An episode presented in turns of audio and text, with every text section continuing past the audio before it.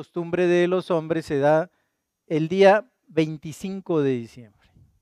Han dicho, no, esa es una celebración celta, eso es este, eh, fuera de, de cualquier espiritualidad, es una celebración simple y sencillamente mundana, pero nosotros celebramos con mucha gracia y con mucha alegría el recuerdo glorioso de que un día el Todopoderoso se hizo hombre y vino a nacer en forma de un niño, el niño Jesús, como, se le llama también en ocasiones en estas fechas. Ahora, eh, yo sé que algunas personas han provocado cambios transformadores en el aspecto del conocimiento, en el aspecto del aprendizaje o de la vida humana, y sus nombres, si usted se da cuenta, han quedado como reliquias en los anales de la historia. Es decir, vivieron, realizaron su accionar, pero hoy forman parte eh, los más recordados de los libros de historia de la humanidad. ¿no? Pero si hablamos de Jesucristo, el hombre más grande que jamás haya existido, ¿verdad? Y es ese hombre, ese hombre, el hombre más grande que jamás haya vivido y que ha transformado virtualmente todo el aspecto de la vida y del quehacer humano. Nadie como él, como Jesucristo. Pero la cosa es que la mayoría de la gente no lo sabe. La mayoría de la gente no lo sabe. La mayor tragedia de esta festividad, ¿no? de la festividad de la Navidad, no es eh, tanto, diría yo, su comercialización, sino más bien, es notorio que son fechas comerciales, ¿no? las grandes casas comerciales hacen sus ventas navideñas, engrosan sus arcas, tienen las ventas más esperadas ¿no? de, del año para ellos, pero eh, eso no es tan trágico como el hecho de que se haya trivializado el nacimiento de Cristo. Es trivial. La gente lo olvida. Si ustedes, se dan cuenta o no lo toma, no lo toma en cuenta, como que el, centro es la celebración, ¿no? El centro en muchas otras gentes son las posadas, el centro es el hecho de recibir un aguinaldo o el centro es el hecho de eh, esperar los regalos que se van a dar en esa nochecita. Entonces ha sido tremendamente trivializado el nacimiento de nuestro Señor Jesucristo. Y cuán trágico es que la gente haya olvidado a aquel a quien tanto le debe. A Jesucristo la humanidad le debe infinidad de cosas. Por ejemplo, dentro del cristianismo las universidades empezaron a ser una realidad. Los hospitales de asistencia pública con el cristianismo empezaron a ser una realidad. Entonces, tuvo, tuvo que ver esta transformación del ser con cuestiones de caridad, con cuestiones de conocimiento, con cuestiones de enseñanza, con cuestiones de instituciones, ¿no? Y la inmensa mayoría, si no es que todas las constituciones de los países dentro de su letra, dentro de su escritura, tienen preceptos cristianos. No matarás, no hurtarás, no, no darás falso testimonio. Todo eso está contemplado dentro de las leyes humanas por la enorme influencia de nuestro Señor Jesucristo sobre la historia y la raza humana. Podemos decir entonces que cuando Jesús nació en este mundo, tocó el tiempo y su cumpleaños alteró definitivamente la manera de medir el tiempo. Alguien ha dicho que Él ha desviado el río de las edades y que ha levantado los siglos sobre el resplandor de su presencia. Es algo hermoso de considerar. Un día dijo Napoleón, he investigado en vano en la historia para hallar a alguien igual a Jesucristo o algo que se parezca a Jesucristo o algo que se parezca al Evangelio. Las naciones desaparecen, dijo, los tronos caen, pero la iglesia formada por Jesucristo permanece.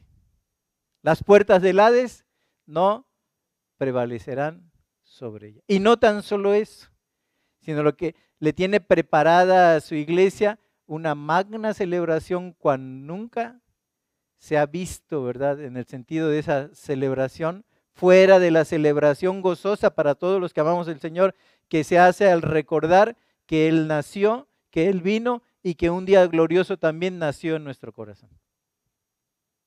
Pero tiene preparada esa celebración que son las bodas del Cordero, en el cual el Cordero Santo que fue inmolado se unirá en una ceremonia, ¿verdad? Fastuosa, gloriosa, llena de significados para nuestro corazón, se unirá a su iglesia. Pero en este, en este día, a mí me gustaría eh, recordar bajo el título Así nació el Mesías Rey, así nació el Mesías Rey, me gustaría recordar su nacimiento. Y lo vamos a encontrar en Mateo capítulo 1, 18 al 25. Si me hacen favor de abrir sus Biblias, es el primer Evangelio, es el primer capítulo, pero vamos a ver lo que bajo el título de nacimiento de Jesucristo, si así dice sus Biblias, conllevó todo esto, ¿verdad? De una esperanza que había sido acariciada largamente por el pueblo de Israel. La esperanza de que un día su Mesías viniera sobre la faz de la tierra. Así es que empiezo yo leyendo Mateo 1, 18. Ustedes el 19, yo el 20, nos vamos alternadamente hasta que terminemos todos juntos el 25. Y dice así la palabra de Dios. El nacimiento de Jesucristo fue así. Estando desposada María su madre con José, antes que se juntasen, se halló que había concebido del Espíritu Santo. José su marido, como era justo y no quería inflamar, quiso dejarla secretamente. Y pensando él en esto, he aquí un ángel del Señor le apareció en sueños y le dijo, José, hijo de David, no temas recibir a María tu mujer, porque lo que en ella es engendrado del Espíritu Santo es. Y dará a su hijo y llamará su nombre Jesús, porque él salvará a su pueblo de sus pecados. Todo esto aconteció para que se cumpliese lo dicho por el Señor por medio del profeta cuando dijo, He aquí una virgen concebirá y dará a luz un y llamará su nombre Emmanuel. Y despertando José del sueño, hizo como el ángel del Señor le había mandado y recibió a su mujer. Pero, no la conoció hasta que dio a luz a su hijo primogénito y le puso por nombre Jesús. Padre, te damos gracias. Le hace bien a nuestro corazón recordar y darle el sentido, Señor, a ese nacimiento inusual, a ese nacimiento que dice la escritura respecto a esa presencia, a esa encarnación en Cristo, cosas sobre las cuales los ángeles anhelaron mirar. Ese es tu evangelio, un anuncio angelical. Tu Hijo amado venía a la tierra habitar en ese cuerpo que tú le diste para que habitara, Señor, y de esta manera declarar que Emanuel significa Dios con nosotros. Señor, que con respeto y reverencia hagamos esta reflexión, que toque lo más profundo de nuestro corazón para entender que el verdadero significado de la Navidad es Jesús. Ayúdanos a mirar con asombro. Ayúdanos a, Señor, disfrutar de este hecho glorioso que fue realizado para nuestro bien. Que tu palabra, Señor, suene fuerte y clara, que tu nombre sea glorificado y que el agradecimiento de nuestro corazón te diga, Padre, bendito seas por los siglos de los siglos, por el nacimiento de Jesús y el envío a la tierra de Él te damos gracias por ello, por los siglos de los siglos. Amén. Bien, queridos hermanos, dice aquí el capítulo 1, versículo 18. Dice, el nacimiento de Jesucristo fue así. Estando desposada María, su madre, con José, antes que se juntasen, se halló que había concebido del Espíritu Santo. La primera cosa que llama la atención del escrito bíblico es que el nacimiento de Jesús fue diferente a cualquiera de los nacimientos que se hayan dado antes de él y después de él. Fue diferente. Porque cuando yo veo la genealogía de Cristo, un poquito nada más veo la genealogía, veo allí en Mateo capítulo 1, versículos 1 al 3, dice así la genealogía, ¿no? Mateo 1, 1 al 3. Libro de la genealogía de Jesucristo, hijo de David, hijo de Abraham. Abraham engendró a Isaac, Isaac a Jacob y Jacob a Judá y a sus hermanos. Judá engendró de Tamar a Fares y a Sara, Fares a Esrom y Esrom a Aram. Hasta ahí lo dejo, pero así es siempre. ¿no? En este sentido, en Jesús tenemos el registro de un nacimiento sin padre humano. Tan pronto, ¿no? Pasaron unos pocos de versículos y de repente algo portentoso se abre a nuestra vista y entonces vemos la presencia del deseado de todas las naciones sin padre humano. Porque así lo dice el verso 18, ¿no? Antes que se juntasen se halló que esta María, ¿verdad? Había concebido del Espíritu. Y entonces toda esa genealogía que lo precede y que encuentra su perfecto cumplimiento como el hijo de David y que ocuparía el trono que había dejado vacante David tantos siglos, ¿no? Bueno, empieza a ser ocupado por un niño que había sido concebido por obra del Espíritu Santo de Dios. Los hechos que rodean esta milagrosa concepción son expresados en el Evangelio de Mateo con dignidad y simplicidad. Es decir, el nacimiento de Jesucristo fue así. Qué dignidad y qué simplicidad de Mateo, ¿verdad? Dirigido por el Espíritu Santo al escribir el Evangelio. Ahora, dice la Escritura que María había sido prometida a José, pero todavía no, no había tenido lugar la boda. Er, era su prometida, como decimos ahora. Pero en los tiempos del Nuevo Testamento era una especie de ceremonia de pedida. El hecho de que estuvieran desposados, como dice el verso 18. Era como pedir a la novia. ¿no? Pero en este sentido era más vinculante que el compromiso de matrimonio actual. O sea, era más vinculante tenía más implicaciones sociales, tenía implicaciones legales muy profundas en el corazón del pueblo judío. Cuando una mujer era desposada con un hombre, y como dice el Evangelio, no se habían juntado, pero era más vinculante que los compromisos que se realizan ahora. Ella ya era la apartada para él.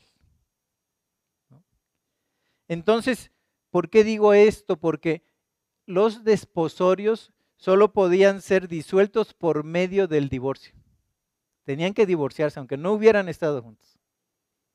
Tenía que haber un divorcio para romper solamente el compromiso. Se tenía que ir ante un juez de paz, ¿verdad?, del pueblo y pedir que fueran separados ante esos sacerdotes, ¿no? De el compromiso que habían adquirido al desposarse.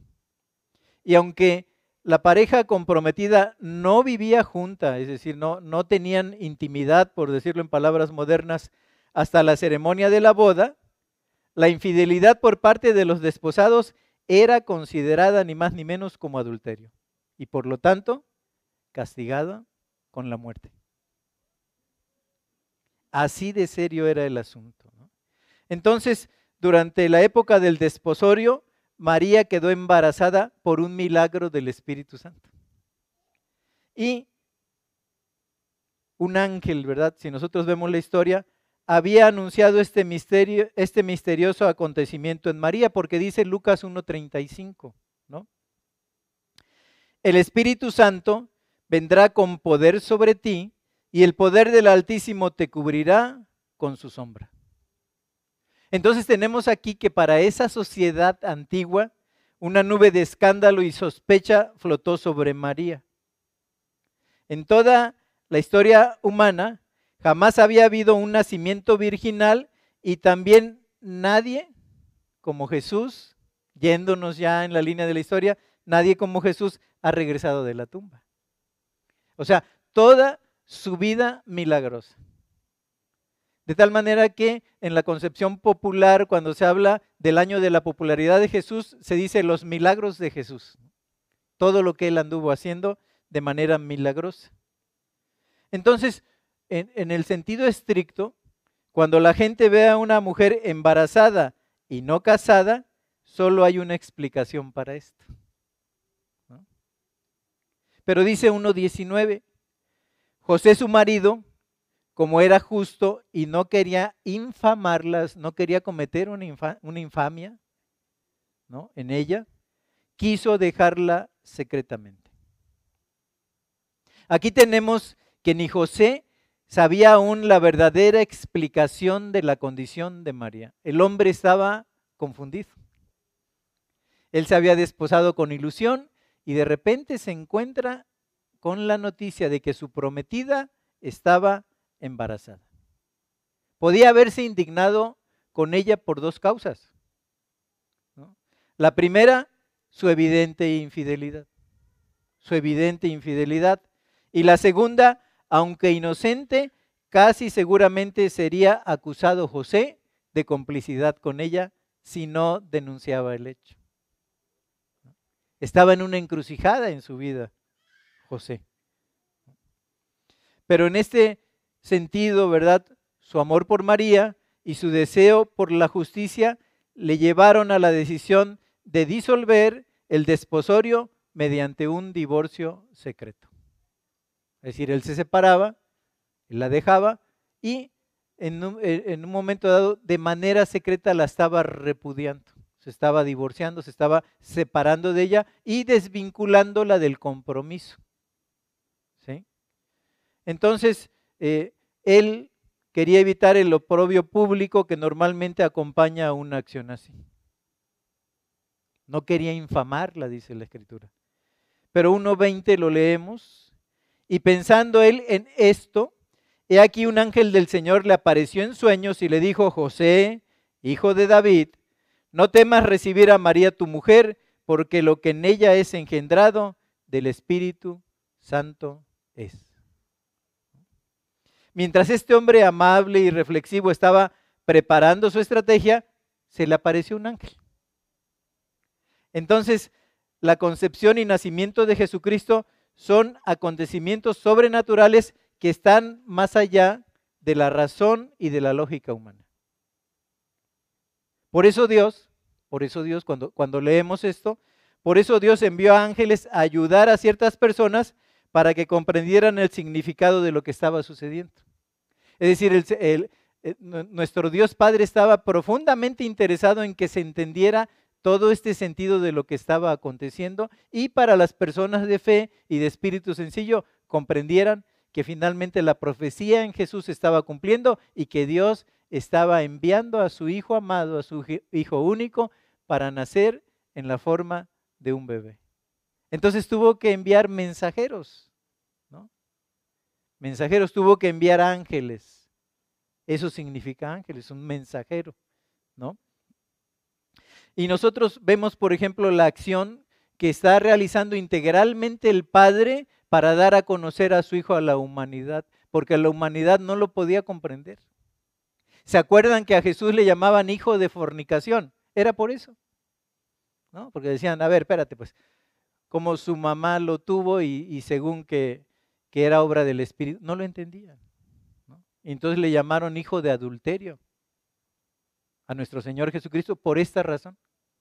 Entonces, ¿qué es lo que hace el Padre, verdad, en esta misión celestial que se estaba llevando a cabo, a la cual Jesús había dicho, sí, Padre, yo iré en obediencia para dar mi vida en rescate por muchos. Y entonces lo que hace nuestro Dios Padre es empezar a enviar a ciertos tipo de personas, ¿verdad? Cierto grupo de personas a ángeles mensajeros que les hablaban acerca del sentido y de la realidad de la presencia y del misterio de Jesús en su encarnación.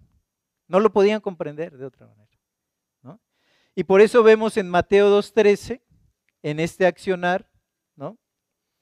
dice, después, Mateo 2.13, después que partieron ellos, he aquí un ángel del Señor apareció en sueños a José y dijo, levántate y toma al niño y a su madre y huye a Egipto y permanece allá hasta que yo te diga, porque acontecerá que Herodes buscará al niño para matarlo. La intervención de un ángel. Yo creo que si alguien se hubiera acercado a José, oye, yo creo que el emperador lo pretende. A mi hijo, el emperador, ¿qué tiene que ver con mi hijo? ¿No? Pero en el drama de los siglos, el padre le manda avisar que si no lo ponía a salvo, Herodes. Este Herodes, este, este Herodes, el, el, grande, ¿verdad? Que tuvo que ver con, con, Jesús, porque hubo varios Herodes, el tetrarca, ¿no? Pero este Herodes, sí, llevado por sus celos, por su ceguera, cuando vienen los reyes magos, ¿no? O cuando vienen los magos del oriente, les decimos reyes magos por este, por, por una cuestión de, de, de, de civilización, ¿no? Como por costumbre. Pero en ese sentido, cuando vienen los magos del oriente, dice, ¿dónde está el rey de los judíos? Porque su estrella hemos visto en el oriente. Y él les dice, vayan y averigüen y luego me avisan para que vaya yo a adorarle. No. Él sabía que las profecías decían que ese rey venía para reinar sobre Israel y llevado por sus celos realiza la matanza, se cree, de más de dos mil niños. Mata a dos mil niños la humanidad lo recuerda con el Día de los Santos Inocentes. Es decir, de esos niños que fueron sacrificados por causa de la persecución que se había hecho sobre Jesús. Entonces Dios tiene la necesidad de mandar un ángel para que le diga, José, toma al niño y llévalo a Egipto. Los historiadores creen que a esta edad, porque nosotros cuando vemos en, en los nacimientos, ¿no? Vemos que está el niño Jesús representado en esos nacimientos y alrededor los magos del oriente. Pero no, la historia bíblica no sostiene eso. Porque cuando ellos llegan a verlo, dicen que el niño estaba sentado sobre el regazo de María. Y después de esto se da la huida de Egipto, ya no era un recién nacido. Ya había pasado el tiempo, ¿no? Pero Dios envía un ángel porque estaba introduciendo en la rueda del tiempo, ¿no? Y a través de, del discurrir de las edades estaba introduciendo a su Hijo amado en la historia de la humanidad. Y tuvo que enviar ángeles mensajeros, ¿no? Por ejemplo, Lucas capítulo 1, versículos 11 al 13. Lucas 1, 11 al 13 dice, y se le apareció un ángel del Señor puesto en pie a la derecha del altar del incienso, y se turbó Zacarías al verle y le sobrecogió temor, pero el ángel le dijo, Zacarías, no temas, porque tu oración ha sido oída, y tu mujer Elizabeth te dará a luz un hijo, y llamarás su nombre Juan. Y este será grande, dice la escritura, delante del Dios Altísimo. Entonces ahora ángeles avisando acerca del mensajero que no era Jesús, pero que venía proclamando el año agradable del Señor. Y tuvo que enviar ángeles otra vez para decir, a ver, este niño es especial. No comerá, será un consagrado, comerá miel. Entonces, en este sentido, Dios nuevamente enviando a sus ángeles, enviando a sus ángeles. Y Lucas 1, 26 y 27. Dice así la escritura. Al sexto mes, el ángel Gabriel, aquí ya tenemos nombre. Al sexto mes, el ángel Gabriel fue enviado por Dios a una ciudad de Galilea llamada Nazaret, a una virgen desposada con un varón que se llamaba José, de la casa de David, y el nombre de la virgen era María. Nuevamente una intervención del ángel. Pero Lucas capítulo 2, versículos 8 al 11. Había pastores en la misma región que velaban y guardaban las vigilias de la noche sobre su rebaño.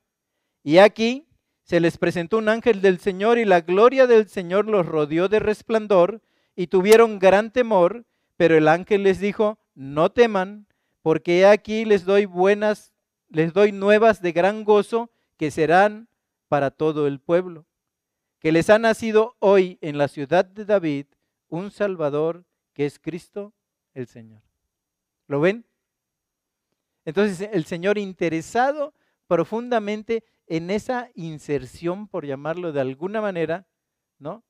Del deseado, del esperado, de aquellos que hablaron los profetas, de aquel que se dijo desde Génesis eh, capítulo 3, verso 16, y pondré enemistad entre tu simiente y su simiente.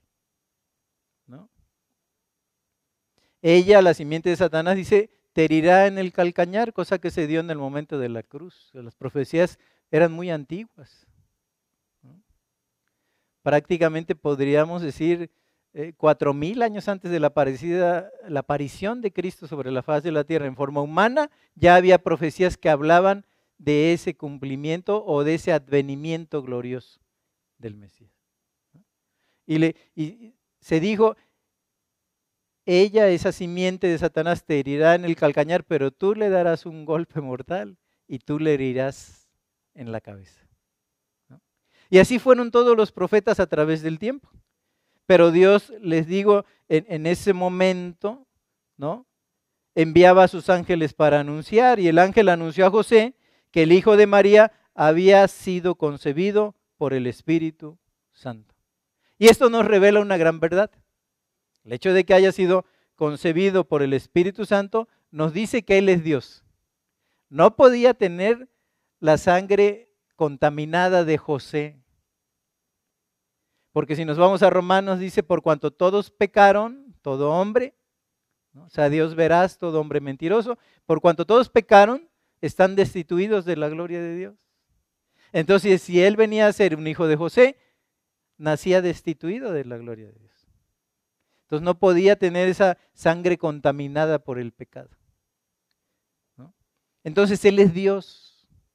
Y como Dios es el único que puede tomar la mano de Dios y puede tomar también como hombre porque fue hijo de María, es el hijo del hombre. Bueno, como verdadero hombre puede tomar la mano de la humanidad y ser el puente que se tiende para que el hombre la raza caída, ¿verdad?, pudiera volver a tener amistad con Dios. Cristo nos amistó con Dios, Padre. Entonces, por eso es hijo de María, verdadero hombre, e hijo de el Dios Padre por obra del el Espíritu Santo y no hijo de José. Por eso es el verdadero Dios. Un misterio. Aquel que había creado las galaxias, aquel que cuando el Padre dijo, hagamos al hombre a nuestra imagen y semejanza. En ese amén de Cristo, ¿verdad? Se llevó a cabo la creación. Porque Él es el verbo encarnado de Dios y el verbo es acción. Desde pequeños, ¿verdad? En toda oración nos dicen, bueno, el verbo denota acción. Él es el verbo de Dios. Denota la acción benéfica del Dios Padre sobre la raza humana. Y entonces en este en este aspecto, ¿verdad? Esto revela una realidad importante, una realidad viva, ¿verdad? Acerca de Jesús. Él es Dios y Él es hombre. Y por lo tanto es el Cordero de Dios que quita los pecados del mundo. Solo Él podía hacerlo porque es un Cordero sin mancha ni contaminación de pecado. Pero vamos a 1.21, dice la Escritura y dará a luz un hijo y llamará su nombre Jesús, porque él salvará a su pueblo de sus pecados. El ángel reveló luego el sexo. Dará a luz un hijo. Reveló el sexo del bebé no nacido, luego su nombre, llamará su nombre Jesús, y luego su misión, porque él salvará a su pueblo de sus pecados. Y miren lo que, lo que significa Jesús. Jehová es salvación. O Jehová el Salvador. Jehová es salvación. Jesús, Jehová es salvación o Jehová el Salvador. Este niño del destino, queridos hermanos, a veces como que no lo, no lo dilucidamos completamente, pero este niño del destino era el mismo Jehová, el mismo Jehová, el mismo Jehová visitando a la tierra para salvar al pueblo. De tres cosas, al, menos, ¿no? podríamos resumirlo. La pena del pecado, del poder del pecado y finalmente de la misma presencia del pecado cuando a la luz de la eternidad, ¿no? Seremos como la luz eh, de la luz de la aurora, seremos perfectos, ¿no? Y ya no estaremos más viviendo en relación con el pecado. Entonces, ese eh, Dios, ¿verdad? Jehová visitando la tierra, salva al pueblo de la pena del pecado, del poder del pecado y finalmente de la misma presencia del pecado. Pero ¿qué dice 1.22? Todo esto aconteció para que se cumpliese lo dicho por el Señor por medio del profeta cuando dijo. Al registrar este evangelista, ¿verdad? Mateo, estos acontecimientos, se dio cuenta de que había amanecido una nueva era en los tratos de Dios con la raza humana. ¿no? Y, de hecho, cuando leemos esa profecía, he aquí una virgen concebirá y dará, a luz un hijo y llamará su nombre Emanuel, que traducido es Dios con nosotros. Miren, las palabras de una profecía mesiánica largamente latentes habían ahora brotado a la vida. Antigua profecía de Isaías quedaba ahora cumplido, cumplida en el niño de María. Y Mateo afirma la divina inspiración para las palabras de Isaías. El Señor había hablado a través del profeta al menos 700 años antes, que fue la época en la que vivió Isaías, 700 años antes. Pero él dice que su nombre, ¿verdad? Traducido es Dios con nosotros. Y a veces nosotros nos imaginamos, ¿no? El enorme portento de gloria cuando a través de, la, lo que era la luz del Shekinah, Dios dirigía al pueblo en medio del desierto, la presencia de su gloria, ¿no? Y a través de la nube, cuando, cuando calaba el sol y todo, Dios protegía a través de su presencia misericordiosa y nos parece algo portentoso. Bueno, ahora, a través de esa disrupción de Jesús en el acontecer humano, Dios mismo está con nosotros. No es su luz o no es su sombra. Es Dios viviendo en el interior del ser. Esto los antiguos, eh, cuando aparecía alguien, decía un hombre eh, en, cuyo interior habita el Espíritu de Dios, o sea, lo reconocían. Pero para toda esta iglesia que es llamada ahora Dios, es con nosotros, es en el interior de nosotros. Cuando tú le recibes, Dios a través de su Espíritu Santo empieza a morar en tu interior los antiguos decían, este hombre tiene el Espíritu de Dios. Pero a toda esta cristiandad, a toda esta iglesia, se le ha dado, ¿verdad? En, su, en la gracia de Dios, la, el, el enorme portento de gracia de que Dios mismo habite en nuestro interior. Por eso dice que nuestro cuerpo es templo del Espíritu Santo. ¿Lo ven? No es a través de una presencia en medio de una comunidad, es una presencia personal. ¿Qué es lo que llevó a decir a Jesús? He aquí estoy con vosotros todos los días, estoy con ustedes todos los días hasta el fin del mundo. Dios con nosotros. Dios en el interior de nosotros. Dios viendo por nuestra vida el mismo. Dios, Dios guiándonos en nuestras acciones, en nuestros pensamientos y Dios llevándonos a su gloria a través del trabajo que está haciendo al vivir en nuestro ser. Es otra materia de la que estamos hablando en ese sentido.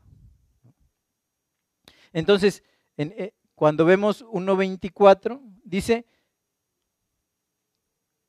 y despertando José del sueño, hizo como el ángel del Señor le había mandado y recibió a su mujer. Como resultado de la intervención del ángel, José abandonó su plan de divorciarse de María.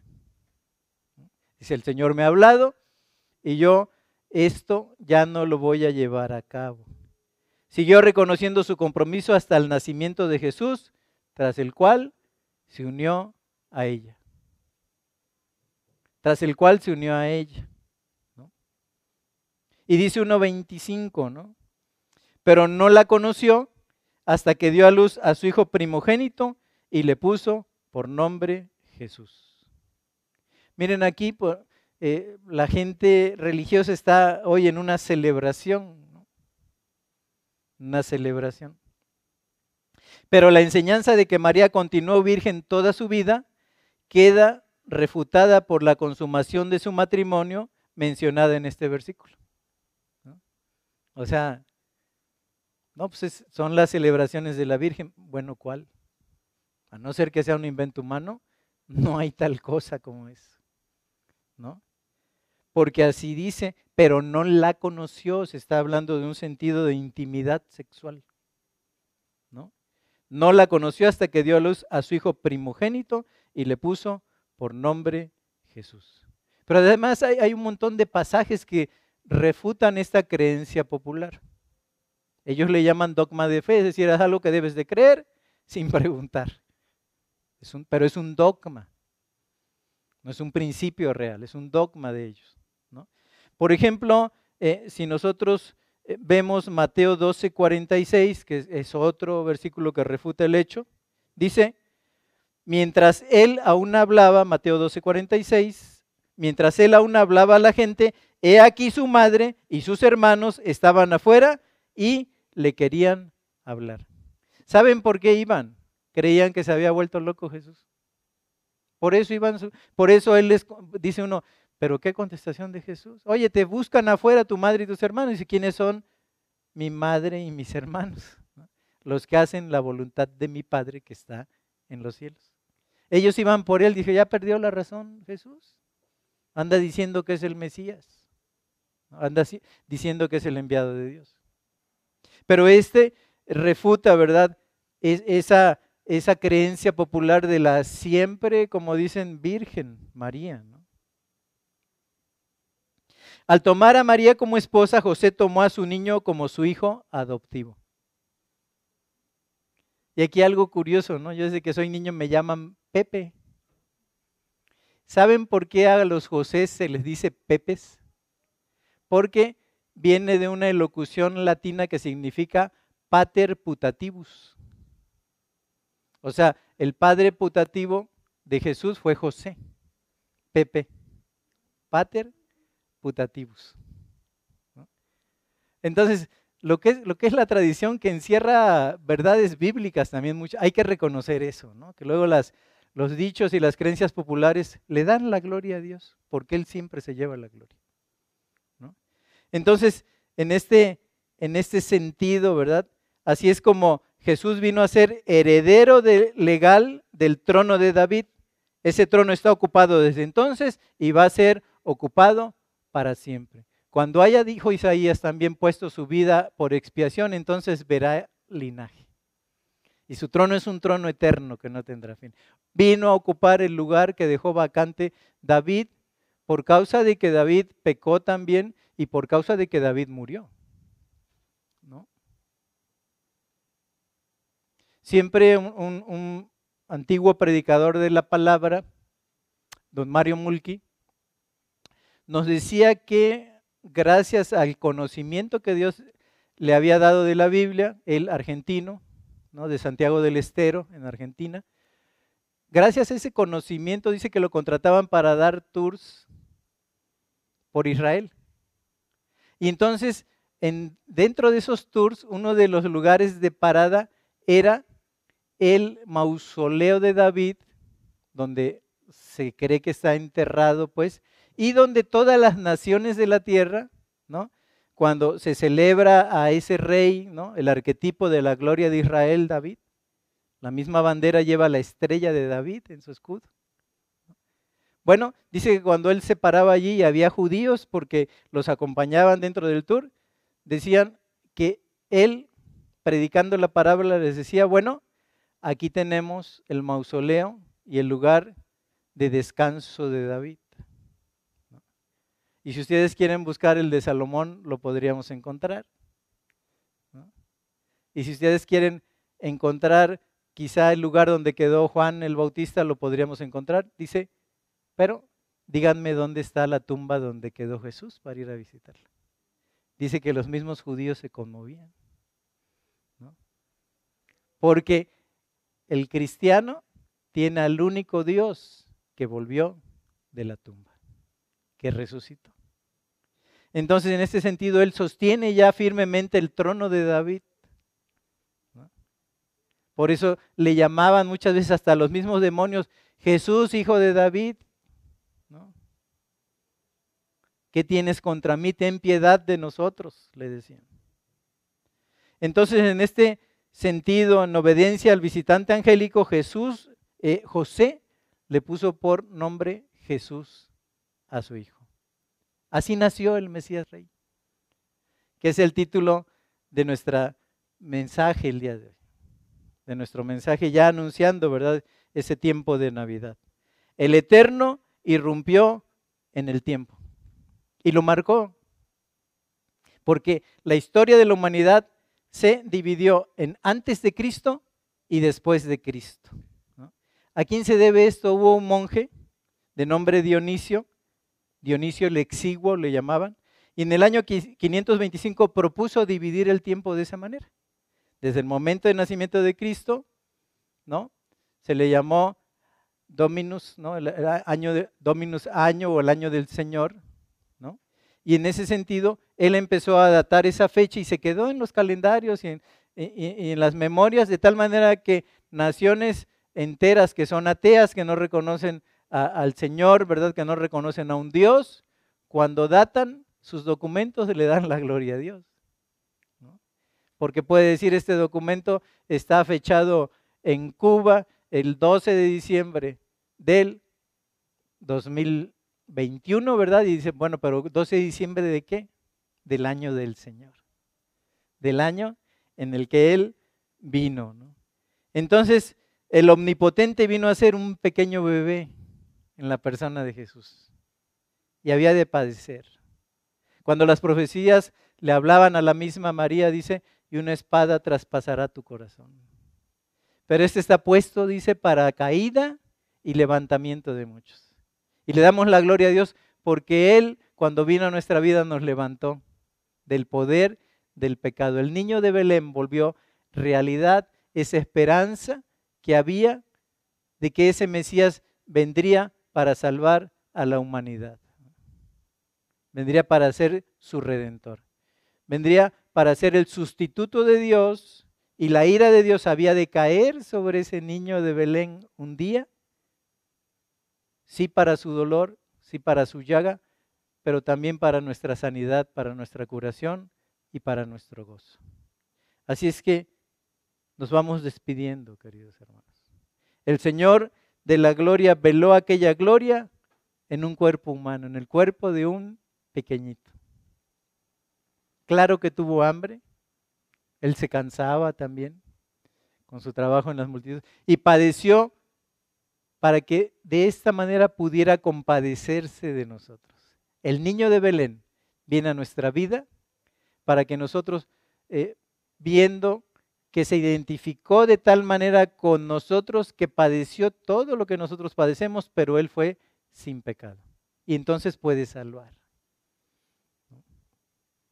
Y me despido con Colosenses 2.9. En ese pequeño, en el pequeño de Belén, Dice Colosenses 2.9, y en él habita corporalmente toda la plenitud de la deidad. Qué difícil ¿no? entenderlo. El Dios creador en ese cuerpo humano realizando el milagro de la encarnación. Dios Jehová hecho carne y habitó entre nosotros, dice Juan. Y vimos su gloria, Gloria como del unigénito del Padre lleno de gracia y de verdad. Queridos hermanos y querida iglesia, que esta reflexión sirva para que esta Navidad en nuestros corazones y en nuestra vida sea diferente. Que comprendamos todo lo que el Padre tuvo que hacer para enviar a su Hijo, a su único Hijo. Y eso fue dado por ti y por mí. Dios y Emanuel es Dios con nosotros. Vive y habita por la gracia divina en el interior de nuestro ser. Así es que, queridos hermanos, así nació el Mesías Rey. Padre, te damos gracias.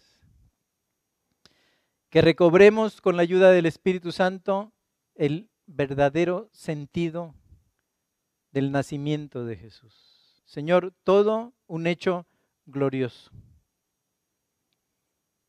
No se volverá a repetir. Esa vida y ese sacrificio fue hecho de una vez y para siempre. Y Señor, si hay alguien aquí de los que me han estado escuchando, que todavía no te tiene, que entre en concordancia contigo, que entre a convenir contigo, a decirte, sí, Señor, soy un pecador, si reconozco que tú eres el único medio que Dios me ha provisto para que yo pueda tener comunión contigo. Porque no hay otro nombre dado a los hombres por medio del cual puedan ser salvos. Padre, que si alguien falta aquí, te reconozca. Te diga, sí, entra a morar en mi corazón y en mi vida. Quiero tener ese pacto contigo, recibirte y que tú habites en mí y que me dirijas toda mi vida. Aléjame del pecado, aléjame de esta mala vida que ha sido vivida de acuerdo a los deseos de la carne.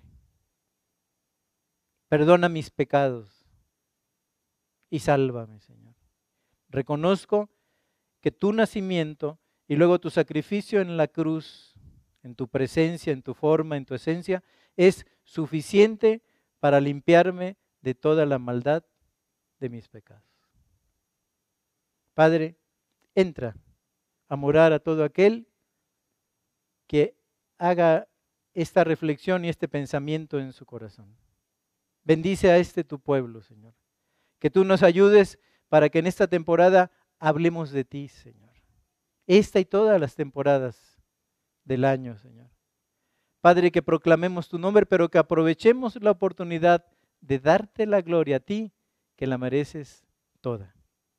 Bendecimos, te damos gracias por el mensaje, abrígalo en nuestro corazón y que vivamos expresamente, eh, Señor, sobre esta enorme realidad de que el Dios de los cielos se humanó y vino a habitar en nosotros y ahora por fe también es Dios con nosotros. Es ese Emanuel divino.